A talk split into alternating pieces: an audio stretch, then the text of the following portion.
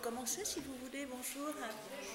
Euh, alors bon, je vais vous essayer de vous parler un petit peu de cette expérience euh, commune, hein, mais qui pourrait être une expérience commune, c'est-à-dire tout le monde, enfin nous la partageons tous, hein, rêver, ça nous arrive tous un jour ou l'autre. C'est en même temps une expérience euh, étonnante, puisque quand on a un rêve, souvent on se dit mais qu'est-ce qui se passe, qu'est-ce que c'est que cette histoire? Donc je vais essayer de vous en parler, si vous voulez, à partir en, me déplaçant euh, entre trois emplacements. Je pense que c'est important que je le signale. D'abord, évidemment, comme psychanalyste, puisque c'est, comme je vous disais, ben, on travaille avec c'est un des, matériaux, on va dire, euh, mais au sens vraiment des matériaux de, l'artisan, de l'artiste, enfin. bon, un des matériaux avec lesquels on travaille dans une cure, pas toujours, parce qu'il y a des gens qui, qui ont moins que d'autres un rapport facile au récit de leurs rêves. Je vais, aussi parler de ça à partir également à certains égards d'un emplacement de philosophe, puisque c'est d'abord c'est de là que je viens, avant d'être psychanalyste, j'ai été philosophe, et puis je le suis resté d'une façon souterraine, plus ou moins, ça dépend des moments. Disons que c'est une strate de mon expérience, parce qu'une des questions que j'aimerais bien que nous puissions, non pas du tout, on ne va pas pouvoir y répondre, mais au moins poser, c'est finalement qu'est-ce que euh, la pensée de Freud et l'expérience, la psychanalyse vraiment comme expérience, et je préciserai ce que j'entends par ce mot, a fait à la philosophie quand même sur un certain nombre de questions, par exemple la question de l'universel et du singulier. Et puis évidemment, comme tout le monde, comme rêveuse, c'est-à-dire comme vous et comme nous tous, je suis confrontée à cette euh, expérience-là, et, comme vous tous, je rêve, et parfois je ne comprends rien à ce que j'ai rêvé. Voilà. Bon, alors, euh, je voudrais mettre ces quelques remarques sous la vocation, disons, d'une phrase de Shakespeare, dans La Tempête, où Shakespeare fait dire à un de ses personnages Nous sommes de l'étoffe dont nos rêves sont faits. Et je crois que c'est très important pour beaucoup de raisons, on va le voir. D'abord, ce qui me plaît dans cette image, dans, cette phrase, si vous voulez, c'est l'idée d'étoffe, c'est-à-dire l'idée qu'il y a quelque chose comme une étendue dans laquelle se brodent et se tissent différents motifs et que l'on peut plier d'une manière ou d'une autre et dont les pliages euh, bah, sont parfois énigmatiques quand on déplie la chose. Donc l'étoffe, ça m'intéresse, et puis ce nous est assez intéressant parce que euh, dans ce nous, il n'y a pas seulement nous, chacun d'entre nous, mais nous collectivement, nous ensemble. Voilà. Donc ça, je voudrais bien avoir cette citation de Shakespeare à l'esprit.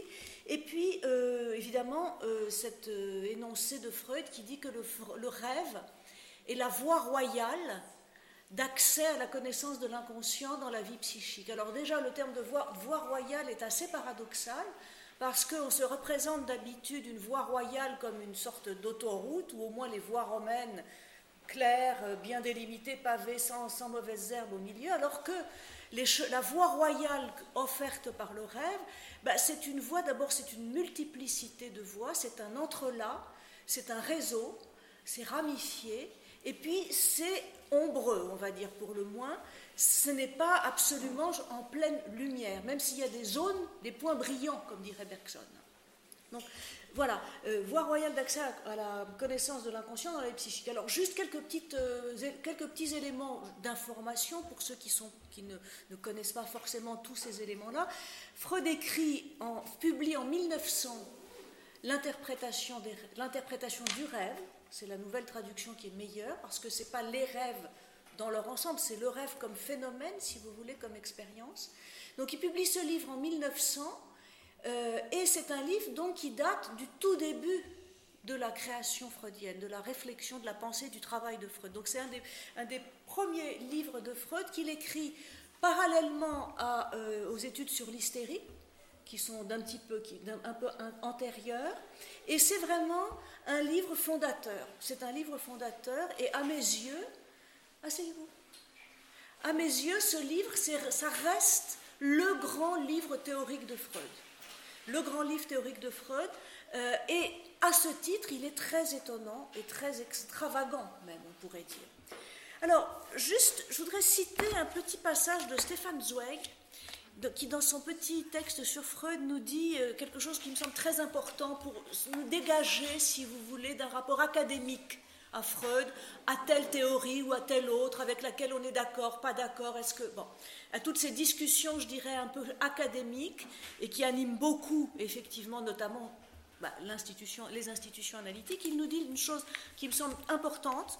Il nous dit car il serait enfin temps de remarquer que son œuvre, donc l'ordre de Freud, et sa valeur depuis longtemps ne se base plus sur le détail secondaire, secondaire de la guérison par la psychanalyse de quelques centaines de névrosés de plus ou de moins, ni sur l'exactitude de chacune de ces théories et de ces hypothèses, que la libido soit sexuellement fixée ou non, que le complexe de castration et de Dieu sait quels autres articles de foi codifiés soient canonisés ou non pour l'éternité, ces questions sont devenues depuis longtemps un objet de chicane scolastique entre universitaires et n'ont pas la moindre importance, pour la réforme durable que Freud a imposée au monde par sa découverte du dynamisme de l'âme et sa technique nouvelle vis-à-vis -vis des problèmes psychologiques. Ce qui nous intéresse, c'est qu'un homme, par sa vision créatrice, a transformé notre sphère intérieure. Alors, je crois que c'est sur ces trois dernières lignes que j'aimerais m'appuyer parce qu'il y a l'idée d'un dynamisme. Et effectivement, si on parle du rêve, on parle d'un enfin, phénomène, enfin, le rêve, c'est un processus. C'est un ensemble de processus. Il y a le caractère processuel, donc en mouvement, en transformation. D'ailleurs, la question de la transformation est au cœur effectivement de l'activité onirique et du travail du rêve, on parlera du travail du rêve, eh bien, cette question du dynamisme est tout à fait fondamentale pour réfléchir, pour, aborder, pour capter quelque chose de non seulement de la vie psychique, mais évidemment par le biais du rêve, qui est au fond une sorte de, de perspective en partie euh, manifeste sur l'inconscient, c'est-à-dire manifeste, c'est-à-dire faite de représentations qui affleure à la conscience dans la mémoire que nous avons du rêve, puis dans le récit que nous pouvons en faire. Et vous avez remarqué, je pense que tout le monde a fait cette expérience, que quelquefois quand on se réveille, un rêve est très très net, et hop, il se dissipe comme un nuage. Bon, euh, c'est vrai que souvent, quand on voit dans l'analyse que au, fur et à mesure, et à certains moments d'une cure analytique, ben, les personnes se souviennent beaucoup mieux de leurs rêves. Puis il y a d'autres moments où ça s'enfonce plus vite. Mais il y a une sorte de, rapport de tension, on va dire, entre la veille et le rêve, qui se manifeste évidemment par ce phénomène qui est que bah, très souvent au réveil, le rêve, il n'en reste que des bribes, que des fragments, voire rien, sauf une vague impression, un sillage, quoi. Presque rien, comme dirait Yankelevitch. Mais quand même quelque chose. Donc la question de la technique nouvelle vis-à-vis des problèmes psychologiques, et cette technique, elle est liée à l'invention de ce dispositif de parole et d'interlocution très spécifique, qui est à la fois très simple et très étrange, euh, qui est l'association libre couplée à l'attention également flottante de l'analyste, parce que ce sont les deux pôles d'un rapport d'une figure de l'interlocution, donc peut-être qu'on y viendra tout à l'heure si on a le temps. Euh, donc parce que le modèle de la cure, de la parole dans l'analytique, c'est-à-dire à la fois de la parole de l'analysant et de l'écoute de l'analyste, eh bien il est constitué à partir de ce que le rêve euh, donne, ce à quoi le rêve donne accès, et ce que Freud découvre de la manière dont le rêve se produit, se fabrique, donc du travail du rêve, avec un terme qui est très important, qui est le terme d'association, de ressemblance, de continuité, contiguïté. C'est-à-dire que euh, le rêve, la fabrication d'un rêve, c'est une sorte de bricolage. Vraiment, c'est un bricolage, parfois extrêmement hâtif, extrêmement euh, hasardeux, qui, qui, à partir de ce que Freud appelle les restes diurnes, qu'est-ce que c'est les restes diurnes? Ben, Ce sont les pensées de la veille. Ce sont les expériences que nous avons traversées. En gros, c'est le monde, à la fois notre monde intérieur conscient, notre monde intérieur à moitié conscient, c'est-à-dire tout, ce qui a pu, tout ce qui a pu nous traverser à l'état de veille, et puis ben, l'environnement. D'ailleurs, cette question de l'environnement, elle est d'autant plus présente que même pendant le sommeil, quelquefois, le rêve transforme les perceptions de l'environnement pour qu'on puisse continuer à dormir en représentation onirique. Moi, j'ai un exemple très précis de ça. Au moment de la tempête de 99, euh, de 31 décembre 99, qui a traversé la France, elle a traversé Paris vers 6h, 7h du matin. Et moi, je dormais à ce moment-là, c'était un dimanche matin, et j'ai rêvé que des avions à très basse altitude survolaient ma maison. Donc, en fait, le bruit de la tempête a été transformé, pour que je puisse continuer à rêver, en cette image, enfin en cette situation onirique, comme ça j'ai dormi bien tranquillement, je me suis réveillée, tout était effondré. Et bon, après, pourquoi des avions, pourquoi ceci, pourquoi cela, ça c'est une autre question qui renvoie au fond à la grammaire intérieure, si propre du rêveur et à un certain nombre d'autres éléments. Mais en tout cas, en ce qui concerne ce qui vient du monde extérieur, le rêve, eh ben, il bricole quelque chose pour qu'on puisse euh, continuer à dormir. Quelquefois, on se réveille parce qu'un rêve est trop pénible. Alors on, y viendra à ça peut-être tout à l'heure dans les questions. Donc le rêve, c'est un bricolage qui transforme l'ensemble de la vie, à la fois intérieure et extérieure, en représentation, en image, en image, quelquefois assez rarement en son, et encore plus rarement en odeur. Ça peut arriver, mais c'est hyper rare. Mais disons que ce sont des figurations en images qui produisent un espèce de scénario plus ou moins bracadabrant. Donc c'est un, il y a les pensées, les pensées latentes qui sont pas conscientes justement parce que notamment parce que nous dormons. Donc, et dans ces pensées latentes, il y a à la fois des pensées qui ont été conscientes et qui ont disparu parce que nous dormons, il y a des stimuli extérieurs, et puis il y a des pensées ou des représentations ou des traces de souvenirs beaucoup plus anciennes et beaucoup plus inconscientes, si vous voulez. Donc il y a toutes sortes de strates qui sont en fait comme dans une marmite, comme dans un magma, si vous voulez, et puis dont le rêve saisit, capte quelques éléments, et, le travail du rêve consiste à proposer bah, une petite histoire, une scène, quelque chose, sous une forme codée. Sous une forme codée, et évidemment avec un certain nombre de visées, visées qui sont de faire euh, émerger en tenant compte en même temps de nos censures, de nos interdits, d'un certain nombre de choses, eh bien, une part de notre vie inconsciente refoulée. Donc, donc le rêve, c'est un bricolage. Donc c'est, donc c'est pour ça que cette phrase de, de, de, est importante. Alors le mot important, c'est le mot association. Parce que comment le rêve s'y prend pour fabriquer ces, représentations par, sous forme d'image ou sous forme de scène Eh bien, par des petites, par des associations, par des associations en faisant, en prenant un élément de quelque chose et en bricolant avec, comme, une, comme, comme, comme dans une bande dessinée d'ailleurs, hein, eh bien des, des histoires, voilà, des histoires. Et la possibilité d'interpréter le rêve, elle est évidemment liée au fait que ben, on va se saisir de tel ou tel détail du rêve et tâcher de suivre les fils d'association que nous suggère telle ou telle représentation qui nous paraît parfois un détail anodin, mais qui peut en effet nous conduire bah, dans des sous-bois et nous faire descendre comme dans Alice au pays des merveilles, en dessous. Hein. D'ailleurs, cette histoire d'en dessous, le Freud met comme incipit à son interprétation des rêves un vers latin et dont la traduction serait si je ne peux pas fléchir les, puissants, les dieux, les puissances d'en haut, je remuerai les enfers, hein, donc ce qui est en dessous.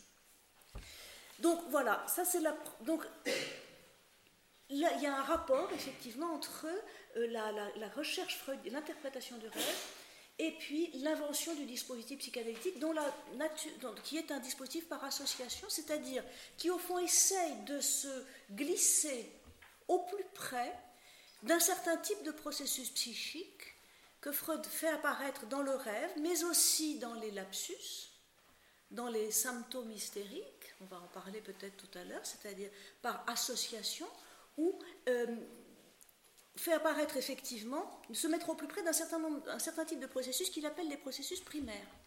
Alors les processus primaires, ce sont des processus habités par de, ce qu'il appelle de la libido, c'est-à-dire de l'énergie désirante, qui peut être d'ailleurs euh, faite de plusieurs canaux contradictoires. C'est pour ça que parfois certains rêves peuvent nous angoisser beaucoup parce qu'il y a des désirs, des, vœux contradictoires qui se, qui se télescopent. On peut avoir un vœu de mort, par exemple, ou un vœu très agressif, et puis en même temps qui se, qui se, qui se carambole avec un vœu au contraire de contraire. Enfin, et donc ça crée des scènes où on est dans des situations, bon, un petit peu euh, inconfortables, tout au moins dans la mémoire que nous avons du rêve. Euh, donc voilà. Donc il y a un rapport entre les, différence entre processus primaire et les processus secondaires. Et les processus secondaires, c'est quoi? Ben, Ce sont les processus que nous mettons en œuvre ben, quand, quand, par exemple on fait ce que je suis en train de faire devant vous, c'est-à-dire j'essaye non pas juste de parler par association, même si évidemment que à fleur de la réflexion et de la pensée, il y a au fond tout ce mouvement bah, des liens multiples qui s'opèrent entre des différents pensées, souvenirs, traces, mémoires, etc. Mais on essaie de lier les choses d'une manière linéaire d'abord et à peu près logique pour que l'autre puisse comprendre. Alors le rêve, il s'en fiche complètement de ça. Il s'en fiche, y compris envers soi-même, puisque justement, souvent, on n'y comprend rien à ses propres rêves. C'est-à-dire qu'il euh, euh, y a des situations, qui, dans des, situations qui nous paraissent en effet tout à fait absurdes. Voilà, ça c'est la première chose que je, pouvais dire. La deuxième chose, c'est que c'est une très étrange méthode que Freud applique, parce que comment il va faire? Certes, il travaille avec les rêves de ses patients, mais quand il écrit l'interprétation des rêves, il fait une chose, mais extravagante en fait pour un homme de science, c'est-à-dire qu'il va s'appuyer, enfin il se, revendique vraiment comme un esprit, et il l'est, qui a une exigence de, rigueur, de, rigueur. Il ne dit, dit, pas les choses juste n'importe comment comme elles lui viennent. Il veut vraiment faire œuvre scientifique avec un positivisme chez Freud. Mais sur quoi il se fonde? Sur ses propres rêves. Alors là, c'est quand même un drôle de truc. Et voilà comment il le dit. C'est quand même étonnant la manière dont il le dit. Il dit la chose suivante. Il dit Je vais donc examiner un de mes propres rêves. Il commence comme ça au début de enfin, dans la, à, partir du moment où il a fait tout un, dans la première partie de l'interprétation des rêves, il étudie tout ce qui a été dit jusqu'à présent sur le rêve. Et alors, il quand même une remarque importante, c'est qu'il dit qu'au fond, il est beaucoup plus proche dans son approche de la question du rêve, eh bien, des anciens qui croyaient, qui pensaient que le rêve avait un sens, n'était pas une, juste un, un pur dysfonctionnement neurologique, quoi beaucoup plus proche des anciens, de l'opinion populaire, et que des scientifiques, disons, positivistes de son époque, qui considèrent, pour un certain nombre d'entre eux, que le rêve n'a aucun sens. C'est juste un désordre des organes, si vous voulez. Donc lui, Freud, non, il, pense que le, il considère que le rêve a un sens et qu'au fond, là, le rêve est une façon particulière de penser, mais qui euh, nous surprend parce qu'elle est extrêmement... Euh, éloignée, enfin peut-être pas tant que ça d'ailleurs, si on gratte un peu, mais de, façon de penser, disons, gouvernée par le principe de non-contradiction, l'argumentation logique, etc., etc. Donc le rêve, pour Freud, est en continuité. La pensée éveillée, la pensée logique est en, continuité avec le rêve et, et vice-versa. C'est-à-dire il y a un continuum entre dans, le champ, dans l'activité la, de pensée, mais il y a beaucoup, de, beaucoup plus de possibilités pour la pensée de se déployer que ce que nous en connaissons non seulement dans la vie consciente et dans nos, dans nos perceptions liées à, ce que nous percevons ordinairement dans la vie éveillée, mais beaucoup plus étendu que euh, ce que les exigences de la pensée, disons, logique euh, nous propose comme processus de pensée valable, si vous voulez. Alors, ça ne veut pas dire qu'il les récuse, bien entendu. Simplement, ce qu'il nous dit, c'est que ce n'est qu'une partie de l'activité de pensée. Et un peu comme dans, dans, l'iceberg, il y a une partie immergée qui est bien plus, bien plus énorme en fait, et qui est en réalité à l'œuvre et en activité tout le temps, y compris au sein même de la pensée non seulement consciente, mais rationnelle et créatrice en général. C'est-à-dire il y a quelque chose d'assez important dans la pensée freudienne là-dessus sur le rêve, c'est que le rêve, au fond, c'est un témoignage de l'activité créatrice de la pensée. C'est un témoignage de l'activité créatrice de la pensée. Et qu'est-ce que c'est l'activité créatrice de la pensée? C'est pas du tout de créer ex nihilo, c'est de ne cesser de retraduire et de réinterpréter tout ce qui nous environne. C'est-à-dire que, effectivement, chaque vie psychique, pour Freud, est en fait une source de connaissance, non seulement de cette vie psychique en particulier, mais d'une certaine manière du monde commun.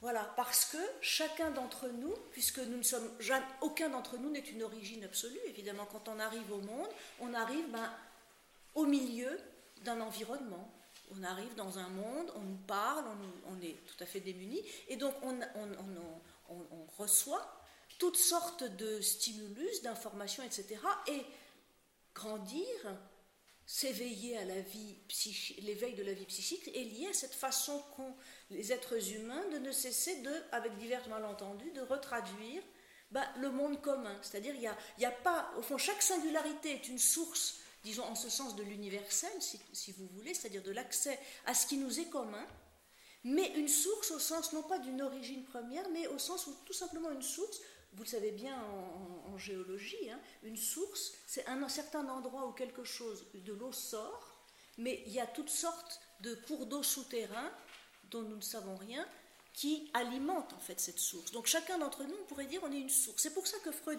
dit alors, je vais donc examiner un de mes propres rêves et exposer à son sujet ma méthode d'interprétation, tout rêve de cette sorte nécessite un récit préliminaire, bon, il raconte son rêve. Je demande, alors voilà, c'est formidable cette façon de s'adresser au lecteur.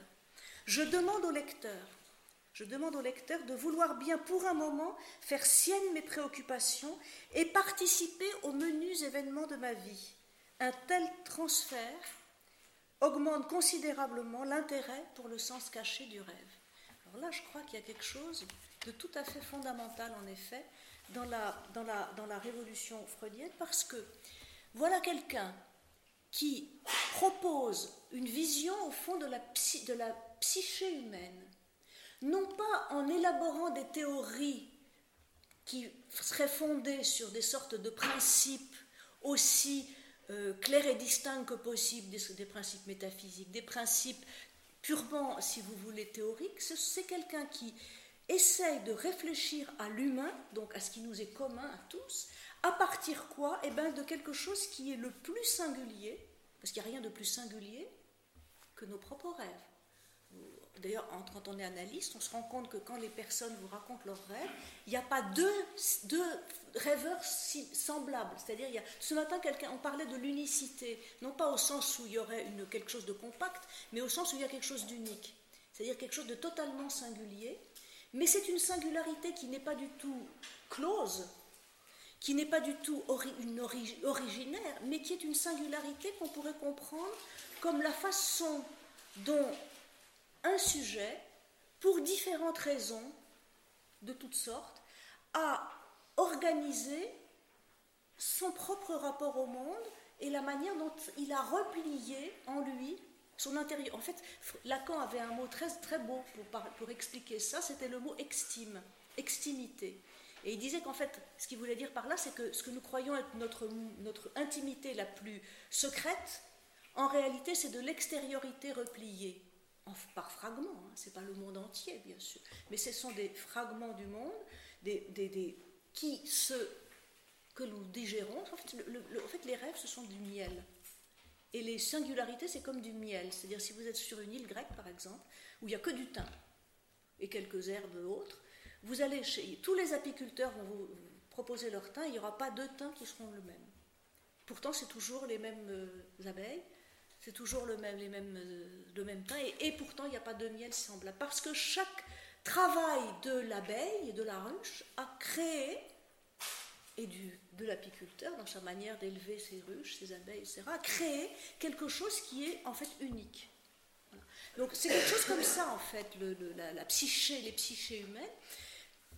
Donc, donc Freud décide de fonder sur l'opacité en réalité des singularités. Opaque Parce qu'évidemment on n'en on en, on en comprend qu'une petite partie et que en réalité la manière et, et aussi pour une deuxième raison qui est que c'est comme c'est tout le temps en mouvement, en transformation. C'est-à-dire ce que vous êtes aujourd'hui, ce que vous étiez hier et ce que vous serez dans, deux jours, c'est encore quelque chose d'autre. Hein. Ça ne change. Donc la difficulté du rêve, c'est de, la difficulté de, de, proposer une pensée de la psyché humaine, c'est la difficulté qui est, de penser la transformation.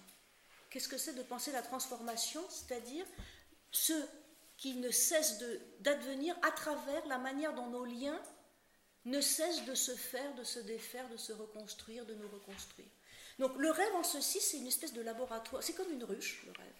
C'est un laboratoire extraordinaire. Alors très rapidement, les processus euh, du travail du rêve, Freud pour, que le rêve puisse figurer un certain nombre de choses, Freud les, dénombre, il y en a au moins trois, qui sont bah, souvent l'inversion, c'est-à-dire souvent dans une... Alors l'inversion, c'est souvent pour, éviter, enfin, pour contourner nos censures.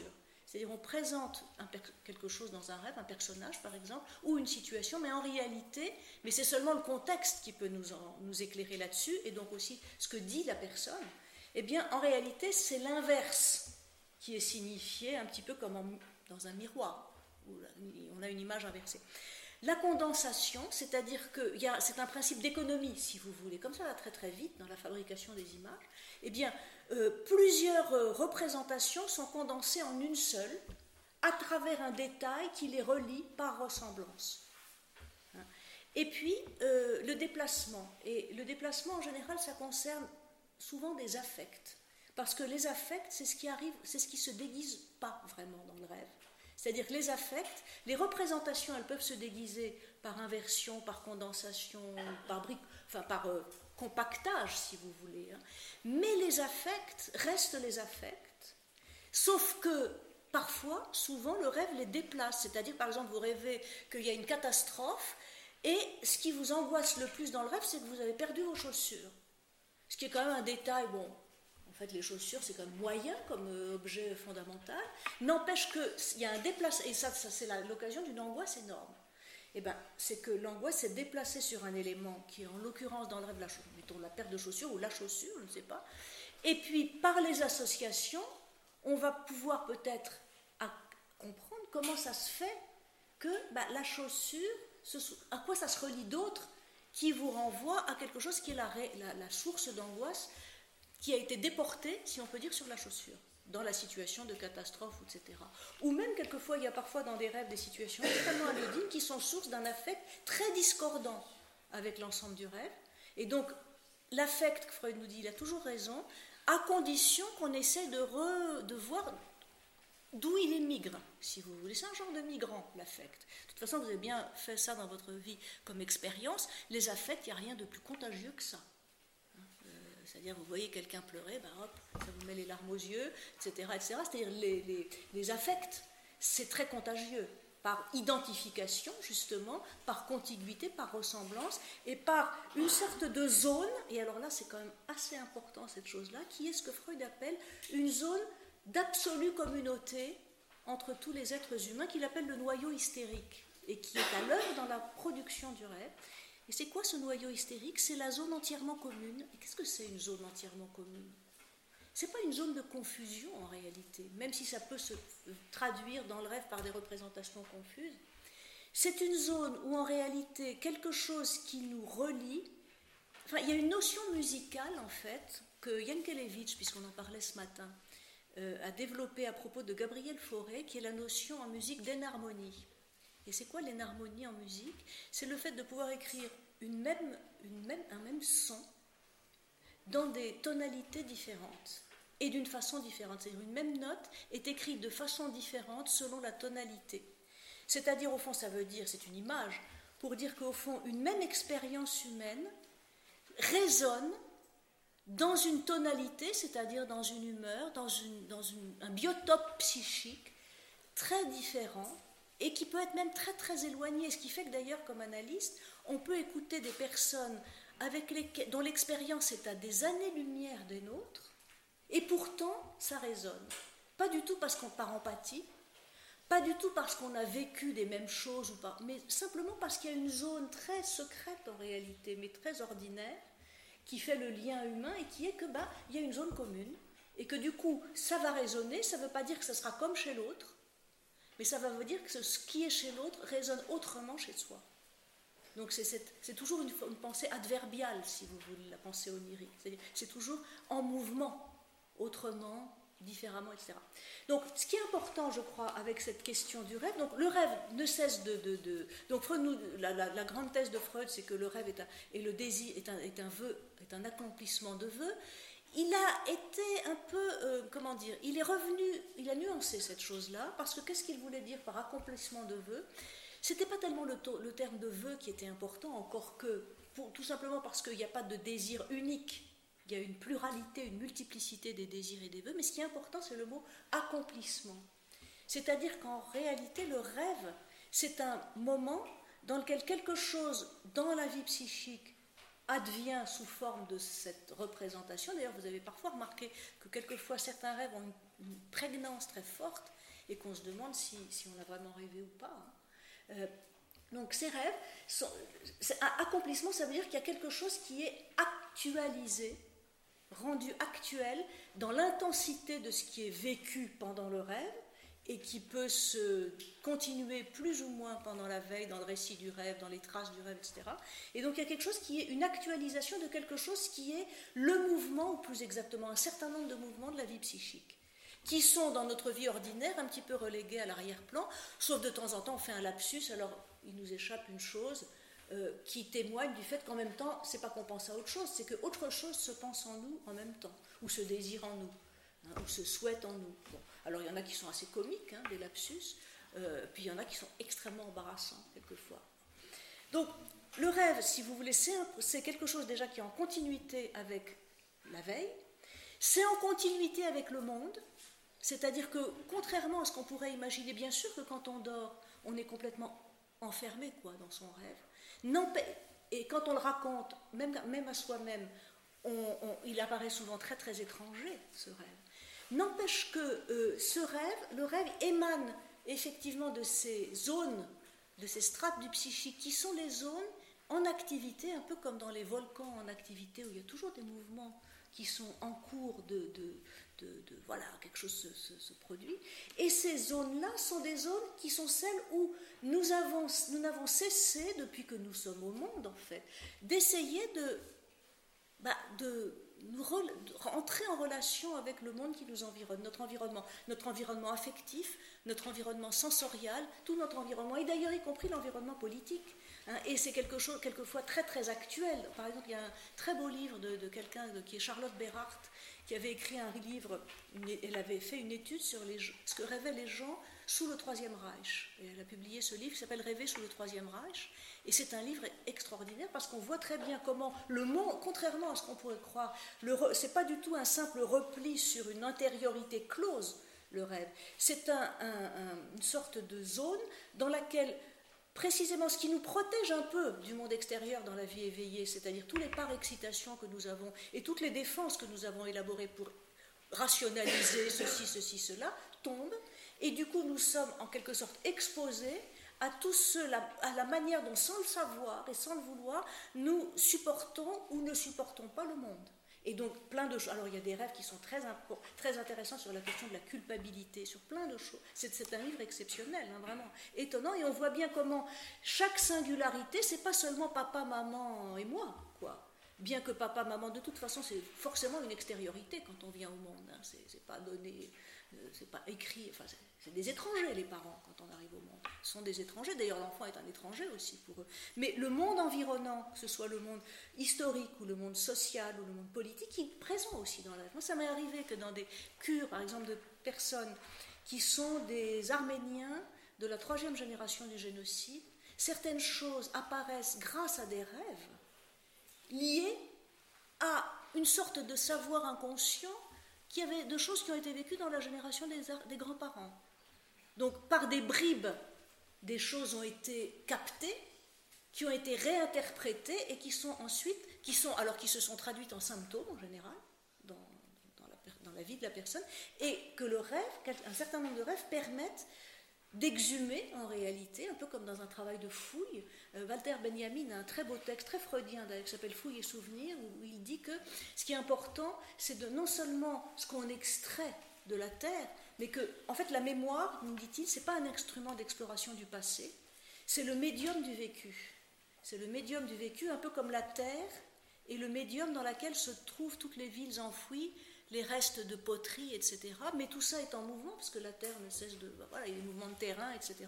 Et il dit, Benjamin, que ce qui est important, c'est de comprendre quelles ont été les strates qu'on a traversé, un bon rapport d'archéologue, c'est le rapport qui va comprendre les strates. Alors le rêve, c'est un une sorte de guide pour l'archéologue du psychisme, si vous voulez, parce qu'il il met en lumière sous une forme figurée, parfois assez humoristique, eh bien des strates inconnues du rêveur. C'est pour ça que d'ailleurs, on a souvent l'impression, je vais m'arrêter là-dessus, et puis ensuite on va pouvoir échanger un petit peu si vous voulez, euh, on a souvent l'impression quand on écoute un analysant, et quand on écoute notamment ses rêves, que ce qu'on écoute en fait, c'est sa langue étrangère. Et qu'on se met en quelque sorte, pour différentes raisons liées justement à cette histoire d'énharmonie, en capacité de d'entendre, je dirais même pas de comprendre, mais d'entendre sa langue étrangère et par la manière dont on peut y faire écho d'une manière ou d'une autre, en s'appuyant sur ce qu'il dit dans sa langue non étrangère, c'est-à-dire quand il parle dans la cure de manière consciente, hein, et bien de le, le, relier à la manière dont s'est inventée en quelque sorte sa langue étrangère. Donc, donc il y a une, une sorte de Babel absolument sans limite, si vous voulez, qui sont les vies psychiques, mais néanmoins, il y a quelque chose qui est qu'il y a une aptitude et c'est pour ça que c'est ça la révolution freudienne. C'est quand il parle de ses propres rêves, c'est pas par, euh, narcissisme et par euh, complaisance, c'est parce que c'est un matériau ordinaire qu'il peut partager avec n'importe qui. Et il parle de quelques rêves de ses analysants, mais il le fait plutôt avec les siens, ce qui est un peu une gageure. Hein. Bon, euh, donc c'est l'idée qu'on peut fonder quelque chose qui est de la théorie, c'est-à-dire une pensée articulée, non pas en faisant le ménage de ce qui est, euh, enfin disons de ce qui est le plus singulier, mais au contraire en l'ancrant dans, le plus singulier, pas au sens d'un ego clos, mais au sens d'une singularité qui est effectivement une sorte de chambre d'écho, de caisse de résonance du monde dont il faut apprendre à lire et à entendre la partition particulière et singulière. Un peu, il y a un texte de Beckett dans L'innommable qui est très beau où il dit il y a une image où il dit que je, suis en mots, je suis les mots des autres, tous les mots, tous ces étrangers, etc. Et il dit, il emploie l'image du tympan, c'est-à-dire cette membrane qui vibre, et il dit d'un côté le dehors, de l'autre le dedans. En fait, le rêve, c'est une sorte de... Enfin, les, vies psychiques, c'est des sortes de tympans. Nous sommes chacun un tympan du monde en même temps. Et la séparation entre le dehors et le dedans, bah, elle se constitue dans la manière dont se crée, disons, une partition singulière, mais qui est toujours réinterprétée. Ce qui fait d'ailleurs que euh, ce qui a été vécu dans une vie ne, trace pas nécessairement un destin, mais peut être, grâce aussi à ce que le rêve propose, qui est souvent une révolte contre certains destins, on peut aussi bah, réinterpréter la partition parce que c'est en mouvement. Et je voudrais juste. Alors, ce qui est important, c'est donc cette façon de fonder quelque chose. Alors, d'un point de vue philosophique, ce qui est intéressant, c'est que je crois que ça nous permet de penser un universel, pas du tout un universel abstrait.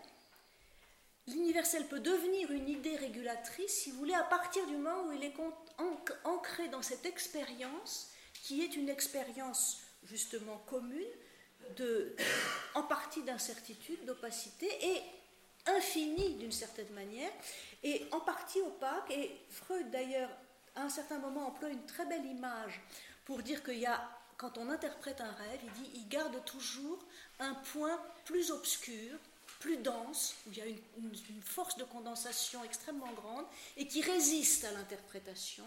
Et il dit c'est l'ombilique du rêve. L'ombilique, alors ce qui est beau dans cette image de l'ombilique, c'est que l'ombilique, c'est bien cette cicatrice en nous, d'où ce qui nous relie à un autre, à une autre en l'occurrence. Bon, au corps maternel en l'occurrence. Bon, mais disons l'idée de l'ombilique, ça veut dire qu'on n'est pas né de soi-même donc l'ombilique du rêve, et il dit, c'est de là que surgit le désir du rêve, ou les désirs du rêve, comme le champignon de son mycélium. C'est-à-dire quelque chose comme ça, d'un surgissement d'une actualité, et, et il dit, on se trouve à cet endroit-là comme dans une navette, comme dans un, l'atelier du tisserand, des fils passent dans tous les sens, à toute vitesse, et c'est, cette question de l'étoffe dont on parlait au début. Donc finalement, pour moi, l'impact sur la, philosophie, c'est principalement sur la question de la manière dont on peut reprendre la question de l'universel et du, singulier, de leur articulation. Et puis, euh, en tant que, ça, nous permet aussi de réfléchir, d'ailleurs, de réfléchir aussi à la question de, effectivement, des langues, de la parenté entre toutes les langues, et à la question de la création artistique. La création à la fois intellectuelle et artistique, c'est de l'activité créatrice qui, à partir de toute cette voilà, de toute cette euh, inventivité née non pas de rien, mais de quelque chose que l'on transforme et que l'on bricole, crée bah, de l'humain ou des diverses figures de l'humain qui sont en quelque sorte euh, sans limite et sans bord. Euh, et un des, j'en terminerai là-dessus, une des dernières petites notes de Freud à la fin de sa vie, juste avant, quelques jours avant sa mort, il écrit Psyché, donc la vie psychique est étendue,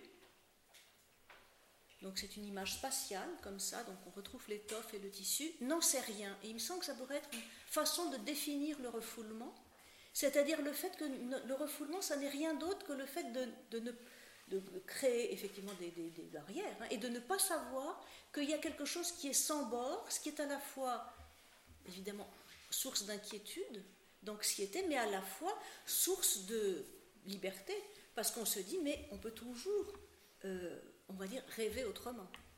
Voilà, je vous remercie. Comment? Bien sûr, bah, par exemple, quand on les oublie le matin, on les refoule, oui, oui. Euh, pour plein de raisons. Hein. Bah, ça peut être juste simplement parce qu'on est trop occupé. Ben, non, mais je veux dire, la, vie, la vie, requiert, la vie éveillée nous requiert beaucoup, exige beaucoup. Donc, euh, c'est assez, euh, disons, c'est pas mal quand on peut avoir accès à cette zone intermédiaire qui est la zone de la rêverie, peuvent, c'est pour ça qu'une séance d'analyse, c'est tellement intéressant pour ça, ne serait-ce comme dispositif, parce que ça peut faire, ça met en suspens euh, les contraintes pendant, pendant le temps de la séance du monde extérieur. Ça ne veut pas dire que ça, ça soit coupé du monde, mais les contraintes sont mises en suspens, y compris la contrainte du jugement. Alors, ça peut être juste pour des raisons banales. Euh, on est obligé de s'occuper de ses enfants, de faire ci, de faire ça. Donc, voilà. Et puis, ça peut être aussi parce que, bah, pour des raisons liées au fait que euh, bah, ça peut être inquiétant de se, de se souvenir de cette. Mais c'est frustrant en même temps. C'est frustrant. C'est souvent frustrant. Et en général, quand on veut oublier, quand on désire oublier un rêve, c'est le meilleur moyen de s'en souvenir.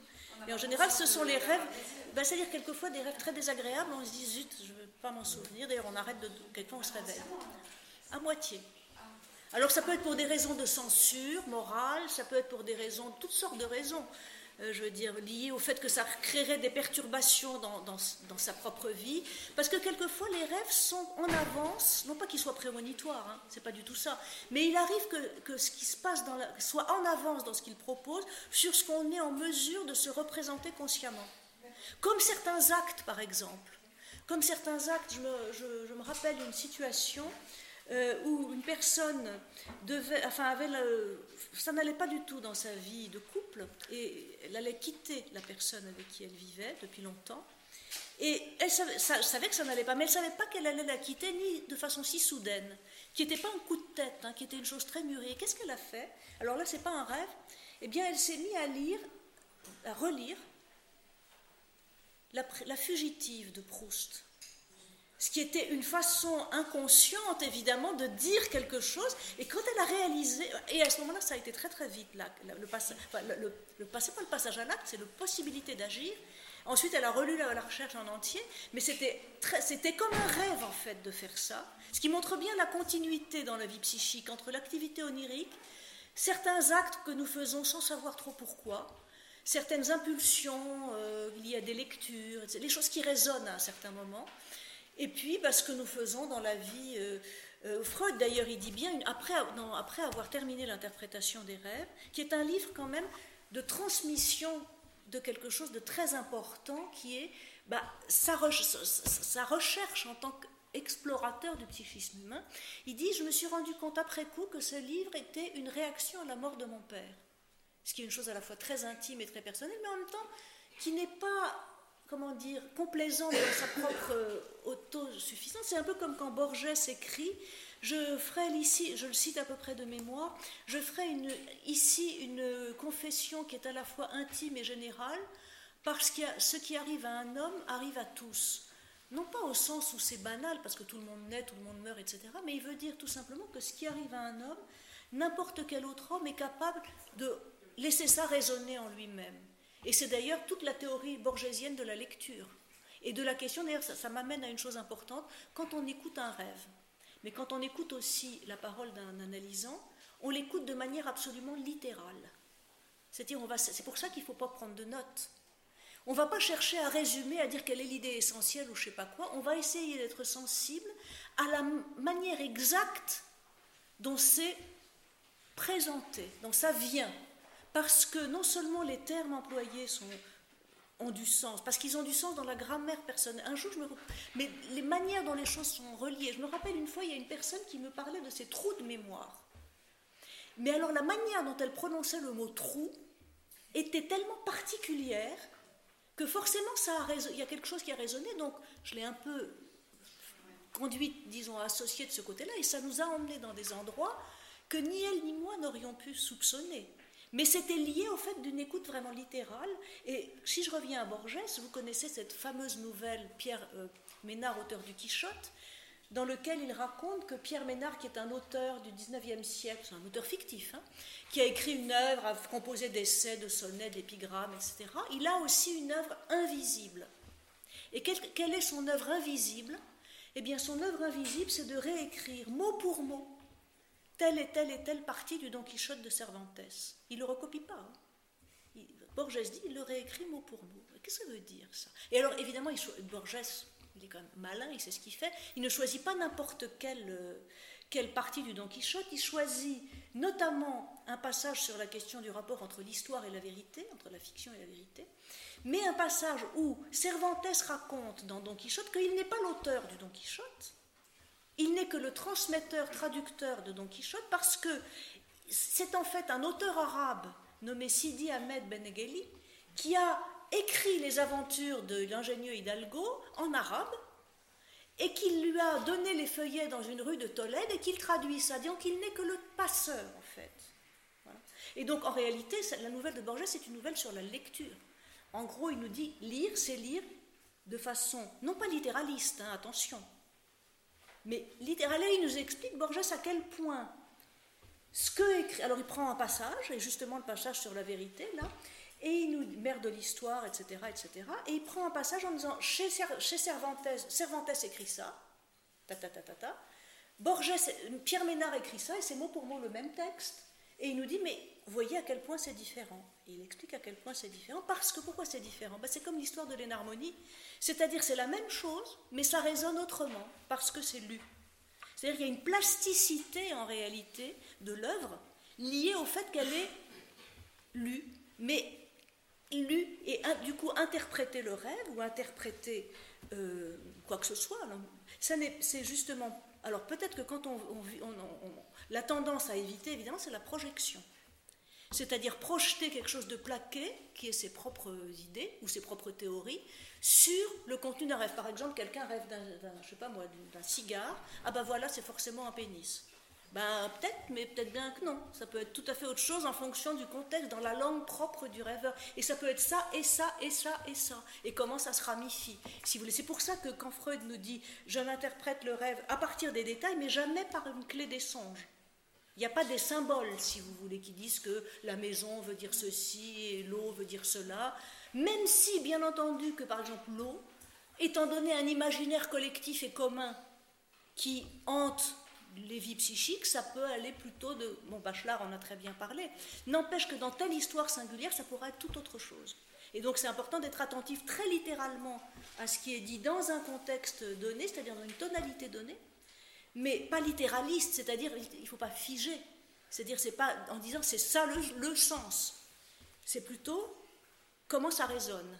Et à partir du moment où ça résonne, c'est que ça peut effectivement pour le rêveur lui permettre de défaire certaines choses dans lesquelles il est pris. Euh, c'est pour ça que je, parlais de ça hier à, Gary, là, quand il faisait sa petite interview. Ce qui m'est venu, c'est une citation à laquelle j'avais pensé pour aujourd'hui. C'est une citation de Bergson, en fait, où il dit que euh, il dit que ce qui se fait est dans une solidarité extrême avec ce qui se défait.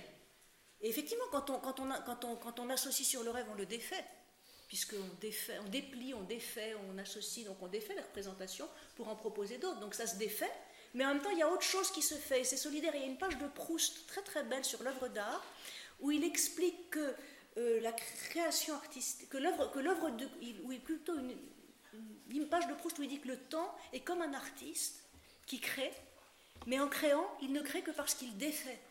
Et il prend une image sur les clochers de, je ne sais plus d'où, et qui se défont, qui s'effritent, mais pour créer de nouvelles coupoles, etc. etc.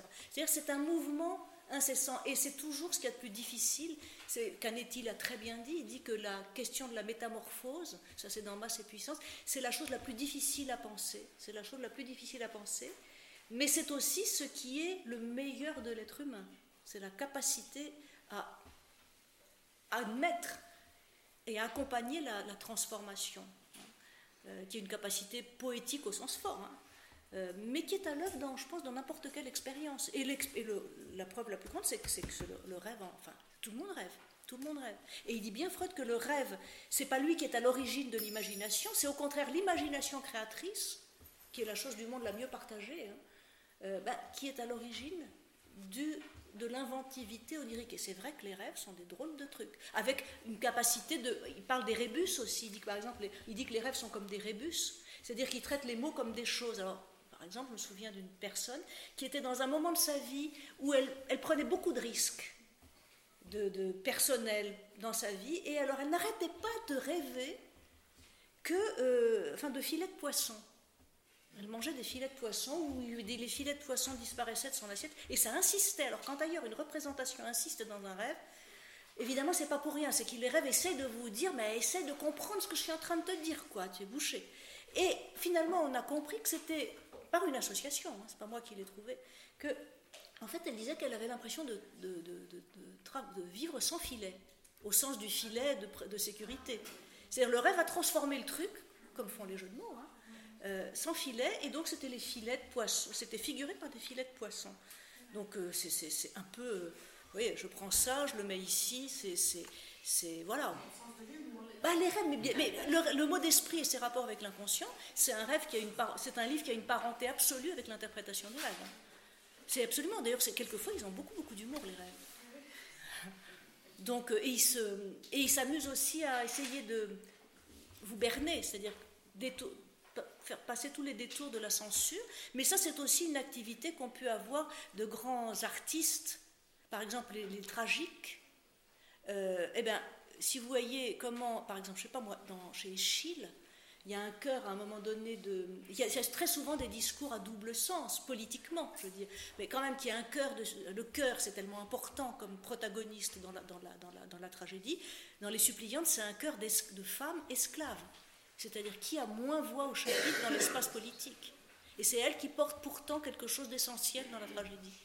Et d'ailleurs, les colonels grecs ne s'y sont pas trompés, pourtant ils étaient quand même très très très très stupides, et eh ben ils ont interdit pendant la dictature les tragédies euh, grecques, les tragédies, bon ils ont interdit aussi Tchékov, les mini-jupes et les cheveux longs, hein, et les mathématiques modernes. Donc des choses, voilà. Mais les tragiques, parce qu'il y a quelque chose qui dans la façon dont c'est figuré dans l'action tragique, transmet des messages qui passent la censure. Politique en l'occurrence, ou, ou sociale si vous voulez. Oui. Le danger dans l'erreur de l'interprétation? Le danger, c'est la projection. parce que est-ce que ça arrive souvent de la part du psychanalyste ben, Ça arrive, disons, euh, ça peut.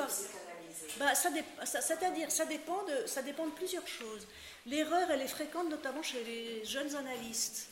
Parce que sont, et surtout, elle est fréquente chez les jeunes analystes et chez les vieux analystes complètement imbus de théorie. C'est-à-dire qu'il y a même une, association d'analystes, je ne nommerai pas laquelle, qui a un de ces séminaires de formation qui demande à ces, à ces, aux analystes en formation, il leur demande de parler des situations où le cas ne colle pas avec la théorie et il faut quand même qu'il colle avec la théorie. Donc en fait, c'est un peu comme, euh, comme une, vous allez acheter un vêtement et on vous dit mais vous n'allez pas au vêtement quoi. Bon, donc il y a quelque chose d'un comment dire d'un déni de la réalité psychique de la part de la, dans l'emphase théorique d'un certain nombre de doctrines analytiques, notamment sur la question sexuelle, et où les dangers il vient de la projection soit ah ben ça ça veut dire ça parce que ça paraît tellement limpide que, je sais pas, voilà, ce que je disais tout à l'heure, un cigare ou un concombre, ça ce serait forcément un sexe masculin. Ou alors, il y a quelque chose d'une projection théorique où on veut absolument reconnaître telle scène, tel truc oedipien, et ci, et ci, et ça, et on plaque. C'est-à-dire, c'est lorsqu'on fait de la psychanalyse appliquée, au lieu de faire de la psychanalyse, au lieu d'être psychanalyste. Donc c'est un danger qui guette, disons, le psychanalyste qui n'écoute, qui met son scaphandrier, quoi. C'est-à-dire qui, ou qui met des boules caisses, c'est-à-dire qui n'arrive pas à écouter vraiment comment ça résonne. Bon, alors, est-ce que c'est quand on vous balance des interprétations comme ça à la figure, qu'est-ce que ça fait aux patients quand elles sont vraiment inappropriées? Ça dépend. Ça dépend du moment du transfert. Ça dépend si le patient est très, euh, comment dire, comment dire, ça, ça peut glisser, c'est-à-dire il élimine ça comme un déchet, ça glisse, quoi. Ça rentre pas, et voilà, et ça ne fait aucun dégât, mais ça ne fait pas non plus avancer le schmilblick. Et l'analyste se dit, mais quand même, pourquoi ça n'avance pas, franchement? Pourtant, c'était tellement intelligent ce que j'ai dit. Bon. Mais ça peut aussi faire des dégâts parce que ça peut emmener sur des voies de garage. Et euh, ça peut aussi, dans certaines situations, avoir une fonction orthopédique qui est extrêmement, euh, à mon avis, euh, mauvaise, enfin malfaisante dans le cadre d'un certain nombre de cures. Donc oui, je pense que c'est à manier avec beaucoup de précautions. Et d'ailleurs, jamais on peut, on peut ça ne peut être qu'une proposition, une interprétation. On ne va jamais dire à quelqu'un ça c'est ça.